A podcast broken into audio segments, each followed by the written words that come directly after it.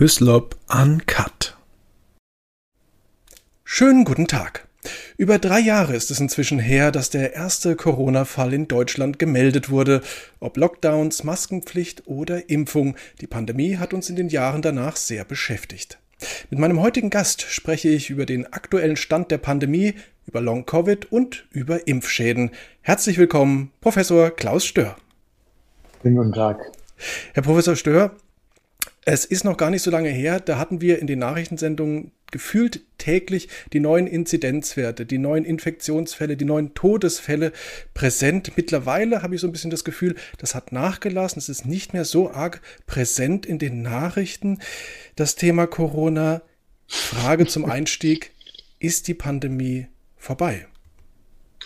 Ja, da gibt es äh, relativ klare Kriterien. Die Pandemie ist dann vorbei, wenn die Auswirkungen, die gesundheitlichen Auswirkungen durch dieses neue Virus denen anderer Atemwegserkrankungen gleichen. Warum ist es dann vorbei? Weil dann die Maßnahmen verhältnismäßig äh, angezogen werden müssen. Also man, wenn man äh, mit Corona so umgehen kann wie mit Influenza, Adenoviren, Reoviren, Rhinoviren, Metapneumoviren, RSV-Viren und äh, mit der ganzen, mit den anderen ganzen anderen Atemwegserregern, dann muss man auch die normalen Maßnahmen äh, verwenden. Das kann man messen, da gibt es ja Parameter. Das sind ja nicht unbedingt die Anzahl der positiv gemeldeten, also die Inzidenzen, die eigentlich schon seit fast zwei Jahren äh, irrelevant sind, sondern die Frage ist, äh, welche Personen erkranken können, wie viele erkranken davon schwer und wie viele sterben. Das ist ja dann das, was über das hinausgeht, was man bei normalen Atemwegserkrankungen erwartet. Und da ist ja die Situation schon seit Monaten ganz klar. Ähm, das RKI macht Berichte dazu, äh, wie seit Jahrzehnten, ähm, diesmal natürlich häufiger während der Pandemie als vorher.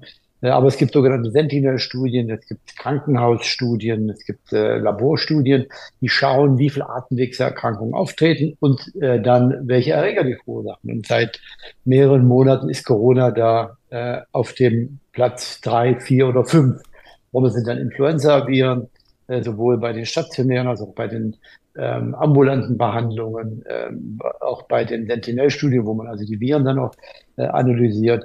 Also Corona spielt natürlich eine Rolle. Das war ja auch äh, vorher schon so. Es gibt ja schon ähm, äh, einige äh, sogenannte endemische Coronaviren.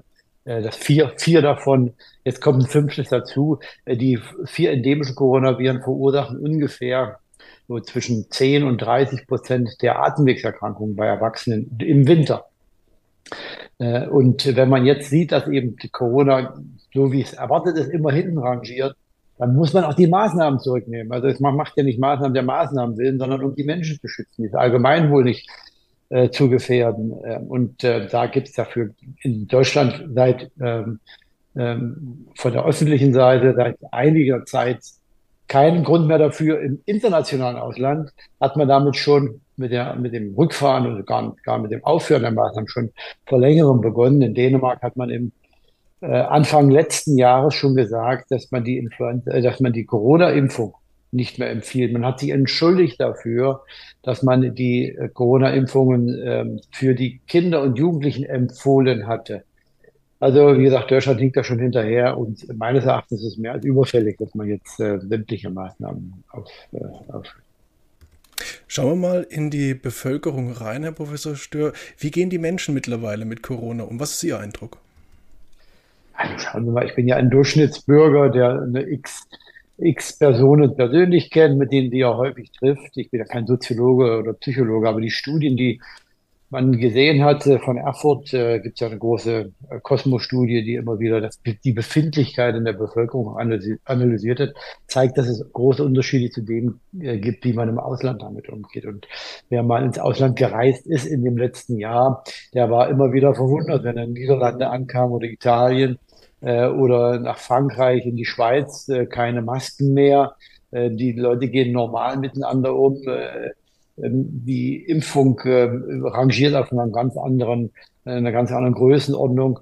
Also Deutschland hat sich da schon auf eine gewisse Weise in einem Paralleluniversum bewegt und da darf man auch nicht erstaunt sein, ähm, denn die Kommunikation der Bundesregierung war ja immer besonders gewesen, wenn man es mal diplomatisch ausdrückt. Denn unser Gesundheitsminister äh, hat dazu extrem beigetragen, auch einige, die sich im Expertenrat befunden haben, die von Turboviren gesprochen haben, von Killerviren, der Herr Lauterbach, äh, auch immer wieder den, die, diese Panik in den Level hochgehalten. Ich bin, wie gesagt, kein Kommunikationswissenschaftler, aber mein Eindruck ist der, dass man hier dem allgemein so keinen Gefallen getan hat und dass die Politiker das machen konnten und gemacht haben, lag ja auch daran, dass es keine, keine, äh, kein, wie soll ich sagen, keine, keine Referenzinstitution gab, die ähm, nivelliert hat und eingestellt hat, wie hoch das Risikopotenzial ist. Eine Organisation, wo man sich dann hinwenden konnte, die auch ein gewisses Gewicht hat. Äh, und äh, andere Länder haben offensichtlich da besser agiert. In Dänemark war die Zufriedenheit mit der Regierung bei 86 Prozent. Die Impfrate auch entsprechend hoch. Äh, in Deutschland sah das nicht so gut aus. Auch mit der Impfrate nicht. Und wir haben in der WHO große Studien gemacht, immer wieder, allerdings in Entwicklungsländern und auch nicht so hochentwickelten Ländern, wo man gefragt hat, was sind denn die wichtigsten Kriterien, um eine hohe Impf Rate zu erzeugen. Da ging es mehr um die Kinderimpfung, Diphtherie, Tetanus, Pertussis, Hip, Hepatitis B, Polio und so weiter. Und der, das wichtigste Kriterium hier war das Vertrauen in die Regierung. Und da hat offensichtlich Deutschland äh, nicht in den vorderen Bereichen abgeschlossen, international. Sie haben gesagt, Deutschland war in einem Paralleluniversum. Wo kommt, wo kommt dieses, äh, wo kommt das her? Wo kommt diese, ja, diese Ängstlichkeit, diese Furcht offensichtlich her? Ja, ich glaube schon, dass es die Aufgabe der Regierung ist, in solchen Krisensituationen den Ton anzugeben und die, die, ähm, die Stimmung zu kalibrieren, ne, auf der Grundlage dessen, was man weiß, was man nicht weiß und dem, was man dann plant. Und schauen Sie, in Deutschland hat ja die Bundesregierung auch ein riesen Vakuum gelassen bei der Krisenkommunikation. Und dieses Vakuum sind dann viele Einzel, äh, sogenannte Experten und richtige Experten hineingekommen und es hat sich eine gewaltige, gewaltige Kakophonie ergeben. Das ist nicht unnormal. Es ist ganz klar, dass die Medien dann äh, Partner suchen, aber da muss es eine Stimme geben, auf die man dann hört. Und das kann eben, äh, muss aus der Regierung herauskommen. Da muss es eine Gruppe von Leuten, Menschen geben, die dann eben ähm, sauber kommunizieren. Da müssen die Politiker sich vielleicht auch auf die eine oder andere Art zurückhalten, besonders wenn sie in der Regierung sitzen. Ähm, da muss man auch einen gewissen Tenor finden. Aber das ist nicht gut gelungen. Ähm, nicht nur in Deutschland, aber in Deutschland war das besonders schlecht aus meinem Blickwinkel, weil es immer wieder zur, auch zur Unterminierung der Organisationen kam, die das, den wissenschaftlichen Konsens eigentlich generieren. Es sind ja nicht einzelne Wissenschaftler, denen man ein Mikrofon vor den Mund hält, die dann den wissenschaftlichen Konsens generieren oder glauben, dass sie den wissenschaftlichen Konsens repräsentieren, einfach weil sie medienaffin sind und auch äh, hofiert werden von den Medien. Nein, der wissenschaftliche Konsens wird generiert von den entsprechenden Fachgesellschaften. Es gibt eine Arbeitsgemeinschaft der, Wissen, der medizinisch-wissenschaftlich aktiven Fachgesellschaften und die sind äh, verbunden in einer großen ähm, wie gesagt, äh, Arbeitsgemeinschaft und die generieren das, das, das, das, den, den wissenschaftlichen Konsens. Und dazu gehört unter anderem auch die Deutsche Gesellschaft für Krankenhaushygiene, die immer wieder Stellungnahmen abgegeben hat zu den Masken. Sind FFP2-Masken vernünftig für die Allgemeinheit oder sind äh, medizinische Masken besser? Ähm, sollen Kindergärten und Schulen geschlossen werden? Das sind die Fachleute, das sind keine Grundlagenwissenschaftler, die am Mikroskop sitzen und im Labor, sondern die äh, proaktiv äh, Seuchen bekämpfen, äh, täglich. Äh, und die hat man gar nicht zu Wort kommen lassen. Ne? Und äh, schauen Sie mal, auch die Geriater sind gar nicht zu Wort gekommen. Ne? War ja von Anfang an klar, dass solches Virus besonders die Fragilen treffen wird. Die Daten kamen, wurden dann auch schnell generiert. Ähm, und der Expertenrat hat erst im August 2022 das erste Mal sich zu den Pflegeeinrichtungen geäußert, wo schon genügend klar war, nach 2020 im, im Herbst äh, oder im, im Winter und 2021 dann im Frühjahr klar, dass äh, über 90 Prozent der Todesfälle bei den über 50-Jährigen aufgetreten sind, dass über 60 Prozent der Todesfälle in den Pflegeeinrichtungen aufgetreten Und warum konzentriert man sich da nicht auf die? Das ist eine kleine Gruppe von einer Million Menschen, die in Pflegeeinrichtungen sitzen. Und die haben über 60 Prozent der Todesfälle.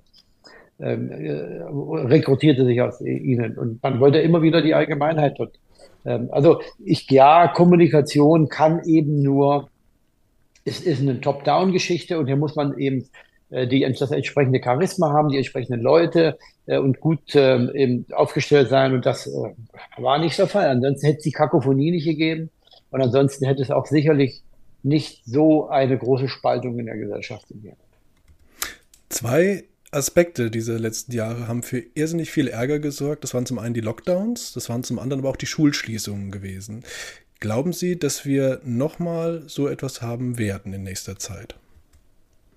Also es wird eine Pandemie geben. Es gibt gute geschichtliche, medizinisch-geschichtliche Analysen, die haben gezeigt, in den letzten 1000 Jahren sind alle 28,5 Jahre Pandemien aufgetreten. Das könnte man natürlich nicht immer mikrobiologisch nachweisen. Das ging erst seit ungefähr 1889, äh, wo man dann retrospektiv über Blutanalysen gesehen hat, dass da Influenza-Pandemien gewesen sind.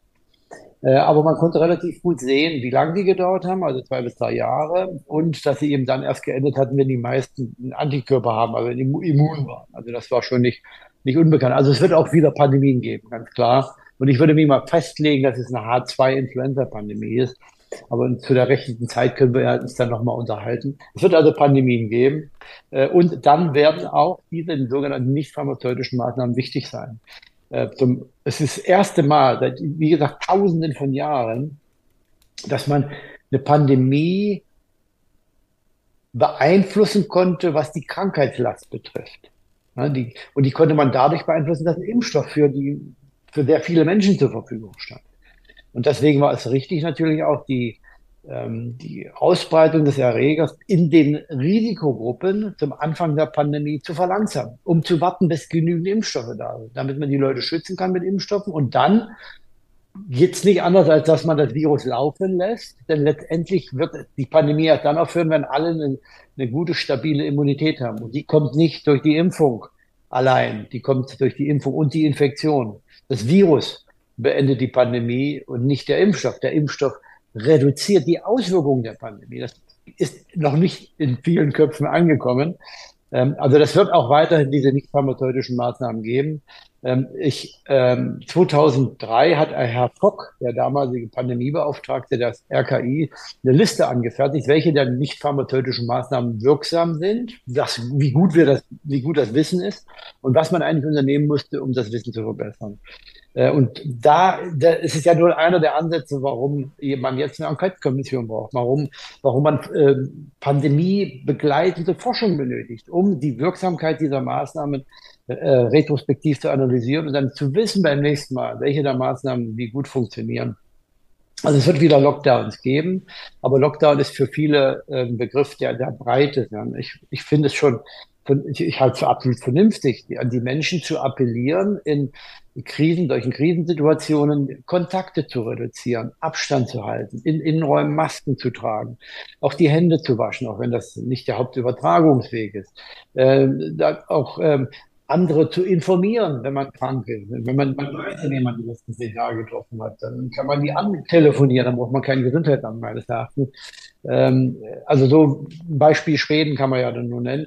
Und bei Schulschließungen und, bei ähm, Kindergartenschließungen ist immer die Frage, welche Rolle spielen die Kinder denn bei der Verbreitung der Infektion? Das ist zum Beispiel bei der endemischen Influenza und bei vielen anderen Atemwegserkrankungen. Jetzt sind das tatsächlich die Kinder. Man kann sehr genau sehen, wenn jetzt die Influenza-Saison beginnt, dann ist es häufig so, dass zuerst die äh, Schulen und die Kindergärten erste Ausbrüche vermelden, die Kinder bleiben zu Hause und ungefähr sieben Tage später sind das dann die Erwachsenen.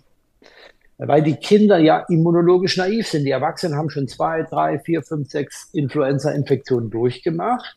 Die sind also schon einigermaßen besser geschützt und Kinder sind noch völlig empfänglich. Zum Glück erkranken die nicht so stark. Also die sind dann schon die Treiber der Endemie, die Kinder. Aber bei einer Pandemie sind alle gleichzeitig immunologisch naiv. Nicht nur die Kinder, auch die Erwachsenen. Deswegen stechen die Kinder nicht hervor, was bei was die Bekämpfung betrifft, sondern es sind die Erwachsenen, weil die nämlich schwerer erkranken. Kinder erkranken nicht so stark. Und darf auch nicht vergessen, auch in Zukunft werden Kinder immer in der Pandemie sein. Die werden geboren und haben dann noch keine Antikörper. Und irgendwann, weil Influenza ist so, im Alter von 14 Jahren hat im Prinzip jedes Kind mindestens einmal eine Influenza-Infektion durchgemacht. Und dann mit Alter von 21 Jahren sind die also mit allen drei Influenza-Viren, die gegenwärtig zirkulieren, also Typen, die zirkulieren, äh, infiziert, kommt aufs Land an. Ähm, und dann infizieren die dich immer wieder. Äh, also es wird wieder Pandemien geben. Es wird in der Zukunft auch nicht pharmazeutische Maßnahmen geben müssen, um die Virusausbreitung bis zur Bereitstellung des Impfstoffes für die Risikogruppen zu verlangsamen. Äh, ob und wie weit Kinder davon äh, mit betroffen sind, äh, wird davon abhängen, ob die, welche Rolle die Kinder spielen. In der Vergangenheit haben die Kinder ganz einfach bei Atemwegserkrankungen natürlich erst im, im, im, jugendlichen Alter dann das erste Mal auftreten, keine große Rolle gespielt. Das sollte also auch die Leute nicht verwundert haben 2020, dass Kinder da keine große Rolle spielen. Übrigens war ich 2003, als das erste SARS-Virus aufgetreten ist in China, Kollegen aus den USA und haben jetzt das genau angeschaut. Und die Daten waren eigentlich dort auch schon relativ eindeutig. Und übrigens haben die Chinesen im 2020 Anfang auch diese Daten wieder publiziert dass die Kinder hier eine, natürlich äh, äh, das Virus verbreiten, aber genauso wie Erwachsene, aber eben schwächer erkranken. Also was sagt man dann? Da muss man eigentlich die Infektionsschutzmaßnahmen für alle gleichmäßig gestalten und die Erwachsenen besonders schützen. Ja, also es wird wieder eine Pandemie geben und aber auch ähm, vielleicht Lockdowns, aber gezielt hoffentlich und dann bei Kindern und Jugendlichen muss man schauen. Apropos durchgemachte Infektionen. Ähm, wer Corona hinter sich hat, äh, hat mitunter mit Long-Covid zu kämpfen. Vielleicht mal ganz kurz zum Einstieg. Was genau versteht man eigentlich unter Long-Covid, Herr Professor Stör? Ich will, ich komme dazu, aber lassen Sie mich vielleicht zwei, drei Sätze vorher noch sagen. Hm? Also erstmal, alle werden sich infizieren. Das ist leider so äh, als in Wuhan die strengsten Maßnahmen, die man sich vorstellen konnte, ja fast in keinem anderen Land möglich gewesen wären, nicht das Virus eindämmen konnten, war klar, dass es eine Pandemie gibt. Eine Pandemie heißt, dass sich alle infizieren werden.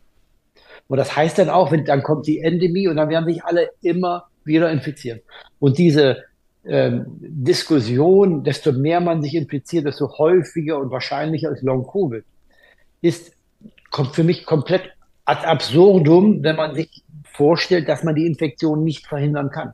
Die ist auch deswegen nicht relevant, weil letztendlich diese Infektion, die man nicht verhindern kann, wenn man einigermaßen am gesellschaftlichen Leben teilnehmen will, auch die Voraussetzung dafür ist, dass man in der Zukunft einigermaßen geschützt ist bei der Reinfektion. Ja, für viele ist es natürlich, die sagen, ja, aber äh, man will ja die Infektion und die Krankheit verhindern. Jetzt muss man die aber infizieren, um die Krankheit zu verhindern. Und es macht ja keinen Sinn. Doch, leider ist es ja so. Man wird sich halt immer wieder infizieren müssen. Mild infizieren häufig, um eine seltene schwere Erkrankung zu verhindern. Also wenn wir jetzt die zehn Jahre nicht infizieren, dann wird eine schwere Erkrankung draus. Wenn man die alle drei Jahre infiziert, wird eben dreimal eine milde Erkrankung draus. Äh, und das ist eben der große Unterschied. Also da, äh, da darf man nicht vergessen, dass es also diese Infektion braucht. Das Zweite dazu ist zu sagen, dass ähm, die Pandemie erst dann aufhören wird, wenn, äh, wenn sich alle, wenn alle eine gute Immunantwort haben. Und der parenterale Impfstoff, also den man injiziert in die Muskeln oder subkutan, der hilft sehr gut, schwere Verläufe zu verhindern, aber er kann die Infektion nicht verhindern und er kann die Ausscheidung nicht verhindern. Also letztendlich wird sich jeder infizieren und das Ende der Pandemie kommt dann, wenn alle infiziert sind. Also es wird Long-Covid geben, will ich jetzt, äh, komme ich jetzt zu Ihrer Frage. Wir können nicht verhindern, dass Leute auch langfristig ähm, sich äh, mit Erkrankungssymptomen rumschlagen müssen. Lassen Sie mich noch eine Definition da reinbringen. Für, für ja. einige ist Long-Covid, dass irgendwann nach langer Zeit, nach der Infektion, wo alles gut war, nach langer Zeit dann plötzlich schwere Erkrankungen auftreten. Das gibt's nicht. Kann ich definitiv sagen. Diese äh, äh, Situation kennen wir nicht. Also, dass jemand jetzt erkrankt und dann irgendwann nach einem Jahr oder zwei wegen dieser Infektion eine ganz schlimme Erkrankung hat, das ist unbekannt. Aber was es gibt, ist, dass jemand krank, erkrankt wird, besonders wenn Leute schwer erkrankt sind. Dann geht es ihnen wieder einigermaßen besser und dann haben sie auch zum Teil schwere Symptome und Erkrankungen über einen langen Zeitraum. Also das ist das, was man unter Long-Covid kennt. Und wichtig ist, dass man in die Köpfe auch hineinbekommt, alle Atemwegserkrankungen verursachen Entschuldigung, selten auch Langzeiterkrankungen. Es gibt eine gute Studie, Kaiser Permanente, das ist eine große ähm, Versicherungsgesellschaft in den USA mit, glaube ich, 13 Millionen, ungefähr, noch, noch, mehr, vielleicht 13 Millionen Versicherten. Die haben gleich mal geschaut, äh, Mitte 2020, Ende 2020, wie häufig gibt es Zweit- und Drittdiagnosen bei Personen, die Covid haben? Also die erkranken an Covid und dann fragen die in den nächsten drei Monaten und acht Monaten, wie oft kommen die dann zum Arzt und was haben die? Und das waren ungefähr 11 Prozent, die tatsächlich dann mit anderen Symptomen, die irgendwie mit Covid zusammenhängen könnten, wieder in diese Statistik eingegangen sind. Dann haben sie geguckt bei der Influenza vor der Pandemie. Da war das ungefähr 0,5 Prozent weniger.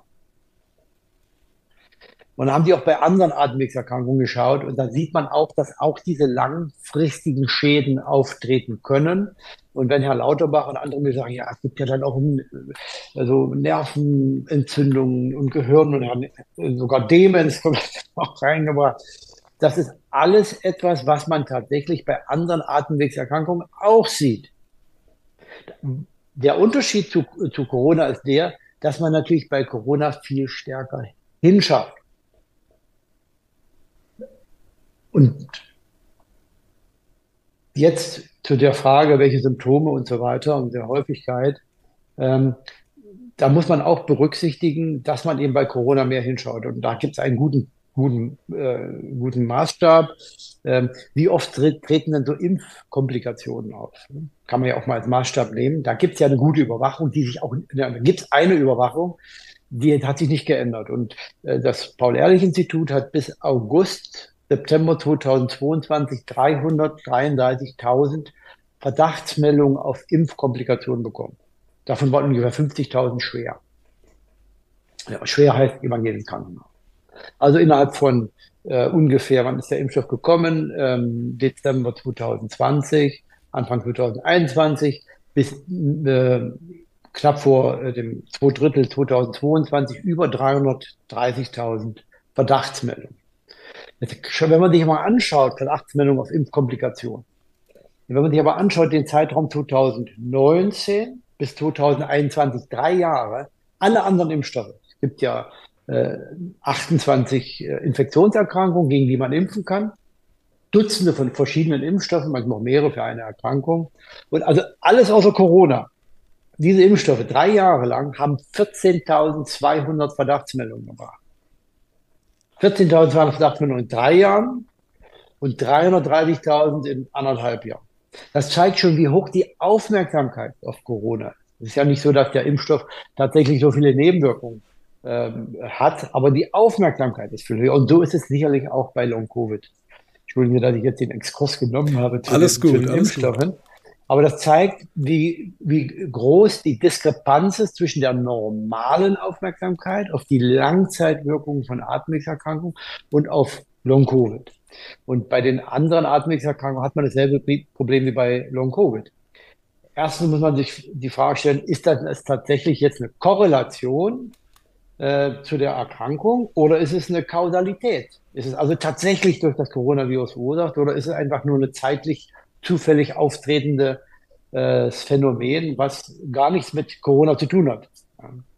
Das muss geklärt werden. Und das Zweite ist, dass es auch unterschiedliche Definitionen gibt. Welche Symptome gehören dann dazu? Also sind über 100 Symptome schon äh, analysiert worden im Zusammenhang potenziell mit potenziellen Corona-Erkrankungen. Äh, Niemand hat eine Diagnostik. Wenn ich jetzt äh, Tollwut habe, dann kann ich Blut abnehmen jemanden äh, und äh, das Virus isolieren dann sagt, der hat Tollwut gehabt. Oder der Tetanus oder irgendeine andere Erkrankung. Bei Long-Covid kann ich das nicht. Da gibt es keinen definitiven Satz von Symptomen oder äh, diagnostischen Kriterien, die man im Blut findet oder in anderen Körperflüssigkeiten, der sagen, der hat Long-Covid. Also das ist das riesige, äh, genauso schwierig wie bei anderen Atemwegserkrankungen, äh, Long-Covid diagnostisch festzumachen. Deswegen ist die Frage an mich zum Beispiel, wie viele Long-Covid-Erkrankte es gibt, auch nicht zu beantworten. Es gibt Verdachtsmeldungen, Eigenberichterstattung zu Long-Covid. Ähm, aber wie viel davon tatsächlich ähm, berechtigt sind, das wird äh, bei den, wie, wie, so behandelt bei den Impfschäden. Da müssen die entsprechenden Organe das äh, einschätzen. Und es gibt eine, ähm, schon einige spezialisierte Kliniken, es gibt Forschung, es müsste mehr Forschung dazu geben. Lassen Sie mich noch eins sagen. Ähm, es war schon klar, zum Beginn der Pandemie, dass A, wenn man Impfstoffe einsetzt, dass es Impfschäden geben wird und auch Impfkomplikationen und B, wenn es um Atemwegserreger gibt, wie Corona, wird es auch Langzeitschäden geben. Und dann wäre es doch eine tolle Idee gewesen, äh, solche Forschung von Anfang an aufzusetzen. Mal eine Gruppe zu nehmen, eine nationale Kohorte und sagt, okay, gucken wir uns mal an, die Schwererkrankten, die nicht so Schwererkrankten, die verfolgen wir mal ein Weilchen, schauen danach. Und dann können wir auch gleichzeitig vielleicht die Diagnostik besser ansetzen. Dann können wir auch die Therapie äh, uns, uns anschauen. Also diese begleitende Forschung während der Pandemie ist ja nicht nur auf der Strecke geblieben bei, deren, bei den klinischen Auswirkungen. Ne? Man hat ja zum Anfang der Pandemie mit den nicht pharmazeutischen Maßnahmen aus der Hüfte schießen müssen. Das ist ja auch zum Teil normal. Aber wie gesagt, da muss man auch gucken, wo die Kugel hingeht. Wenn man aus der Hüfte schießt, dann muss man eine parallele Forschungsbegleitung aufsetzen. Dann weiß man nach drei Monaten, wirkt die Maßnahme, ist sie vielleicht sogar kontraproduktiv und könnte man Alternativen einsetzen. Auch das hat man nicht gemacht. Und schauen Sie mal, jetzt, äh, es wurde, wurde ja immer gesagt, die Kontaktnachverfolgung. Ich möchte nicht von Long-Covid abdriften, aber die Kontaktnachverfolgung ist eine wichtige Sache. Na, die Gesundheitsämter, hochqualifizierte Kollegen, die eigentlich die Hygienekonzepte in den Krankenhäusern, in den Schulen, in den Alten- und Pflegeheimen um, hätten umsetzen müssen, abgezogen Kontaktnachverfolgung zu machen. Dann hat man die Zahl von 50 genannt. Äh, das ist die äh, 50 Nachverfolgungen am Tag oder 50 Inzidenz und so weiter. Ähm, es gibt bis jetzt keine Daten darüber, welche Wirksamkeit die Kontaktnachverfolgung durch die Gesundheitsämter hat. Also wie viele Fälle konnte man dadurch verhindern, dass man 100 Leute nachverfolgt hat. Wie viele Infektionen hat man gefunden? Ähm, wie viele Krankenhauseinweisungen hat man verhindert? Wie viele Todesfälle?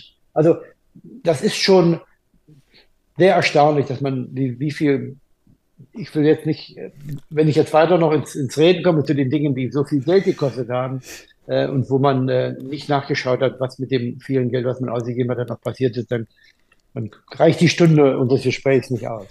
Müssen wir, müssen wir dann fortsetzen, Herr Professor Stör. Aber vielleicht mal trotzdem noch mal die Frage, was sind denn so die, die, die häufigsten Symptome, die im Zusammenhang mit Long-Covid genannt werden? Ja, also das Spektrum ist groß und es gibt auch sehr viele Studien, äh, die dann unterschiedliche Symptome äh, ganz von äh, rangieren. Es gibt zum, es ist, fängt ja schon an mit äh, allgemeiner Antriebslosigkeit, Müdigkeit, Schlafstörungen, Kopfschmerzen. Und das steigert sich dann bis hin zu schwersten Symptomen. Ja, mit, ähm, die, die, Leute sind, sitzen im Rollstuhl. Ähm, der, was dazwischen häufig liegt, ist Antriebslosigkeit, Atemschwäche kommt dann natürlich dazu, je nachdem, welches Organ betroffen ist. Sie können sich vorstellen, das Virus führt zu entzündlichen Veränderungen im Gehirn. Dann kommen wir zu den Kopfschmerzen, dann kommen wir Konzentrationsschwer äh, Konzentrationsschwierigkeiten, Antriebslosigkeit. Das Virus repliziert sich, äh, vermehrt sich im Herz oder in der Lunge. Dann, die, dann, dann gibt es Sportler, die nicht mal die Treppe hochkommen, ohne äh, außer Atem zu gelangen. Also je nachdem, wo sich das Virus vermehrt, hat man die unterschiedlichsten Symptome. Und das gibt kein System. Also kann man sagen, bei Frauen, bestimmten Alter, dann nur im Gehirn oder bei Männern dann nur in, in den Herzmuskeln und so weiter, sondern es können mehrere Bet äh, Organe betroffen sind, sein oder nur eins. Und das macht es ja auch bei der Diagnostik so schwer. Allerdings, wenn man jetzt eine größere Anzahl von Fällen hat, kann man natürlich statistisch sich das schon anschauen. Äh, 80 Prozent vielleicht äh, haben 20 Prozent der Symptome und so weiter. Äh, aber für denjenigen, der jetzt betroffen ist, den Einzelnen, ist es wichtig, diese, diese Korrelation, diese zeitlichen Zusammenhang immer mit der, äh, mit der Erkrankung herzustellen.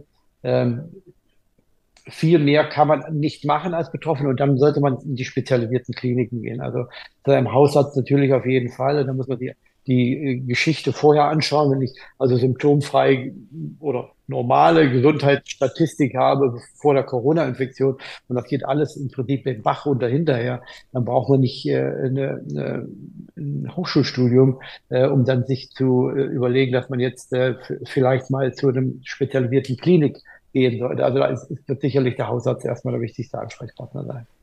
Sie haben schon gesagt, diagnostisch schwierig. Wie schaut es denn therapeutisch aus? Gibt es denn Therapien gegen Long-Covid? Alles ähm, genau dasselbe. Ja. Diagnostisch, was, was soll man untersuchen? Äh, und was sind die Parameter, die überschritten werden müssen in die Kombination oder einzeln, die dann tatsächlich zu einer definitiven Aussage führen? Äh, und dann ist bei der Therapie genauso. Welches Organ ist wie betroffen? Die Behandlung ist gegenwärtig ausschließlich natürlich symptomatisch. Äh, der, der, Organschaden ist gesetzt. Es ist ja nicht mehr so, dass da irgendwie noch ein Virus sich vermehrt, äh, irgendwelche Organe noch weiterhin geschädigt werden durch das Virus, sondern der Schaden ist gesetzt. Das Organ ist betroffen und jetzt kann man nur noch symptomatisch behandeln. Äh, kausal kann man was machen, wenn es zum Beispiel um allergische Dinge geht. Ähm, aber alles andere ist symptomatisch und man muss bei vielen Dingen sicherlich auch auf die Selbstheilungskräfte dann auch bauen, aber das, das hilft demjenigen, der seit Wochen oder Monaten mit diesen schweren Komplikationen zu tun hat, auch nicht viel weiter. Und übrigens ist es nicht viel anders bei den Impfschäden und Impf, äh, Impfschäden, also bei den Impfkomplikationen. auch dort ist eben nicht nur ein Organ betroffen. Ähm, welches Organ betro hauptsächlich betroffen ist, da gibt es bei einigen Nebenwirkungen eben ähm, den Sinus ähm, ähm, äh, Knoten, Venenknoten im Kopf, dann gibt es im äh, Mesenterial also im, im, Magenbereich noch, noch bestimmte Venen, die zusammenlaufen, die besonders verklumpen können bei Frauen bestimmten Alters. Äh, aber dann gibt es natürlich auch diese komplexen Schäden, die die Impfung setzen kann. Und die sehen dann häufig ähnlich aus in der Symptomatik wie auch diese Langzeit-Covid. Schäden. Aber das liegt nicht daran, dass vielleicht in derselben Art dieselben Organe betroffen sind, sondern dass der Mensch immer nur mit einer bestimmten endlichen Zahl von Symptomen reagieren kann. Ja, Kopfschmerzen hat man, da kann man sagen, sind die dumpf, sind die pochend, sind die stechend, äh, aber die Kopfschmerzen sind da. Äh, und das viel, viel ein größeres Spektrum hat man. Äh, und das ist nur ein Beispiel dafür, wie schwierig es dann auch ist, dann die Diagnose zu stellen und dann vor allen Dingen die Therapie dann äh, zu beginnen. Sie haben es zwar schon angeschnitten, ich frage aber trotzdem doch mal nach, ähm, wie gravierend sind die Folgen äh, von Long-Covid-Betroffenen oder für Long-Covid-Betroffene im Alltag oder auch im Berufsleben? Ja, das geht eben ein bisschen zur vollständigen Demobilisierung. Also ich habe Leute, die ähm, vor, vor, vorher auch sportlich aktiv waren und sogar Hochleistungssportler, trifft es besonders, äh, die, dann, die dann bis hin zum, zum, zum Rollstuhl. Äh, also das ist eine Erkrankung, das sind aber extreme seltene Fälle. Also ich, ich möchte das jetzt nicht äh, als, äh, als, als normal betrachten. Ähm, aber die, ähm, die Auswirkungen können extrem sein. In den aller, aller, allermeisten Fällen gehen die Symptome allerdings nach drei bis acht Monaten wieder zurück. Aber nicht bei allen. Also darf man auch nicht vergessen. Aber wer jetzt 2020, 2021 infiziert war, die Symptome haben dort begonnen und immer noch darunter leidet, das sind dann schon extreme Langzeitschäden, die dann auch äh, therapiert werden müssen, äh, symptomatisch ähm, sicherlich. Und ähm, ich sehe eigentlich nichts irgendwo am Horizont, dass man sagen könnte, man wird den Menschen dann relativ schnell gezielt helfen können. Und es gibt da also eine, so die Amerikaner sagen eine Silver Bullet, also eine Sache, die man dann verwendet und, und plötzlich ist alles wieder gut. Das, äh, das ist nicht zu sehen. Die Impfschäden wurden schon kurz gestriffen. Vielleicht müssen wir, bevor wir über die Impfschäden sprechen, ganz kurz unterscheiden zwischen Impfreaktion, Impfnebenwirkung und Impfschäden, Herr Professor. Also Impfnebenwirkungen ist alles äh, äh, was ähm, als Impfreaktion und Impfkomplikation gesehen wird. Also äh, das sind alles Nebenwirkungen. Diese Impfnebenwirkungen als Impfreaktion sind erwartet und normal. Also die Impfreaktion ist erwartet, das könnte eine Schwellung an der Einschichtstelle sein, eine Rötung, auch ein Schmerz äh, an der Einschichtstelle. Es könnte leichtes Fieber sein. Es gibt Impfungen, bei denen ist das erwartet. Das hat man in klinischen Versuchen gesehen. Bei Bexero, ein Meningitis-Impfstoff bei Kindern, da gibt man schon eine Paracetamol mit, dabei man weiß, ähm, jetzt ähm, wird es äh, eine, eine, eine, Fieberreaktion geben. Also das ist normal, auch Mattigkeit. Aber alles, was darüber hinausgeht und vielleicht zur Arbeitsunfähigkeit führt oder zur Krankschreibung, das ist schon eine Impfkomplikation. Und dann impf, schwere Impfkomplikationen sind die, die dann dazu führen, dass man ins Krankenhaus gehen muss. Wobei man jetzt auch wieder unterscheiden muss, in Deutschland geht man ja bei schweren Problemen immer ins Krankenhaus, während in anderen Ländern, wo die ambulante, wo, wo es immer noch einen ambulanten Filter gibt, wo viel weniger Leute ins Krankenhaus gehen, wo vorher noch ambulant behandelt wird, dann gibt das ist, ist die Anzahl dann viel geringer. Aber das ist so der Unterschied. Und zu den Impfschäden, äh, nochmal ein paar Zahlen vielleicht, wie gesagt, Verdacht auf Impfnebenwirkungen. Ähm, ungefähr 300, über 330.000. Anträge auf Impfschäden sind 6.000. Äh, von denen wurden zwei, ungefähr 2.000 bearbeitet und weniger als 500 wurden bestätigt. Das sind Impfschäden. Und die Impfschäden werden von den entsprechenden Institutionen und Organen, die in den Bundesländern dafür verantwortlich sind, äh, untersucht und dann auch bestätigt. Also von den ungefähr 2000 bis jetzt untersuchten Anträgen auf Impfschäden wurden äh, weniger als 500 auch äh, positiv beschieden. Und dann gibt es natürlich auch eine finanzielle ähm, Entschädigung. Wie ist denn das jetzt eigentlich, wenn ich den Verdacht habe, dass bei mir ein Impfschaden vorliegen könnte? Wie ist da das weitere Prozedere? An wen kann ich mich wenden? Wie kann ich das abklären lassen? Also Sie hätten einen Verdacht auf eine Impfnebenwirkung. Das ist der erste Schritt. Also wenn man glaubt, mein Gott, ich bin geimpft worden und hinterher geht mir nicht gut, das hängt mit der Impfung zusammen, ist jeder Arzt, äh, auch die Firma, die den Impfstoff herstellt, jeder andere, der am Heilberuf äh, arbeitet, verpflichtet, gesetzlich verpflichtet, das zu melden. Sie meldet man an entsprechenden Gesundheitsamt, das Gesundheitsamt meldet an das Land und das Land dann an das Paul-Ehrlich-Institut. Das sind erstmal die Verdachtsfälle auf Impfnebenwirkungen. Also äh, das sind dann die Impfkomplikationen. Äh, und wenn man dann ähm, einen Schaden aber ähm, anmelden will, dann geht man zu seinem Gesundheitsamt wieder äh, das muss man über den Hausarzt dann machen. Ne? Der Hausarzt hat ja vorher den, das schon gemeldet. Man kann auch selber melden, dann Paul-Ehrlich-Institut oder an sein Gesundheitsamt. Aber in der Regel macht das der Hausarzt. Der füllt ein Formular aus und das Formular äh, geht dann äh, den entsprechenden Beamtenweg oder den amtlichen Weg. Und wenn sich herausstellt, dass es ein lang andauernder Schaden ist, also eine lang andauernde Impfkomplikation, dann kann man den Antrag stellen auf Entschädigung und dann wird dann die entsprechenden Anträge gestellt ähm, über den Hausarzt dann in den, ähm, in den Bundesländern und die Organe in den Bundesländern bearbeiten den Antrag dann. Jetzt hatte für ziemlich viel Wirbel gesorgt äh, beim Thema Impfschäden eine Äußerung von Gesundheitsminister Lauterbach. Er hatte gesagt, dass äh, ungefähr bei einer von 10.000 Impfungen es zu schweren Impfschäden kommt. Bei mittlerweile, ja. ich glaube, 192 Millionen verabreichten Impfungen in Deutschland wären das ja dann nach Adam Riese ungefähr 19.200 Opfer. Frage, wie viele Impfgeschädigte gibt es denn eigentlich derzeit in Deutschland? Ja, ich ja schon gesagt, also der Herr Lauterbach hat da entweder die Begrifflichkeit äh, nicht verstanden, also Impfschaden ist ja schon bestätigte Impfkomplikation, äh, und da, da sind das weniger als 500. Also ich glaube, es sind 240 jetzt, und dann, aber das ist der äh, Stand von vor einigen Wochen. Es gibt vielleicht schon einige mehr. Also ich denke mal weniger als 500. Das ist eine sichere Annahme. Äh, aber auch wenn er jetzt Impfkomplikationen mit Impfschaden verwechselt hat, der die Begrifflichkeit nicht verstanden hat, dann stimmt die Zahl auch nicht 1 aus 100.000. Das sind schon einige mehr äh, tatsächlich, die äh, eine Impfkomplikation hätten. Aber die 1 zu, 100, äh, 1 zu 10.000 diese Zahl kommt aus den Impf, aus den klinischen Versuchen. Und der Gesetzgeber ähm, spricht von seltenen Komplikationen, wenn diese 1 zu 10.000 Zahl halt erreicht ist. Äh, und wenn es häufiger ist, dann ist es eben 1 zu 1000 und so weiter. Aber alles, was über 1 zu 10.000 ist, das sind die seltenen. Also da, da hat er sich, er kann das ja nicht kennen, er ist ja kein Fachmann, äh, aber er hätte sich da richtig briefen lassen sollen.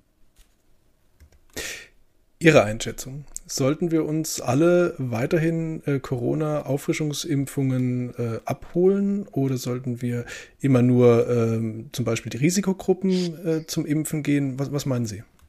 Was meinen Sie? Frage mit Gegenfrage. Ähm, ich habe immer gehört, Risikogruppen sollen impfen lassen.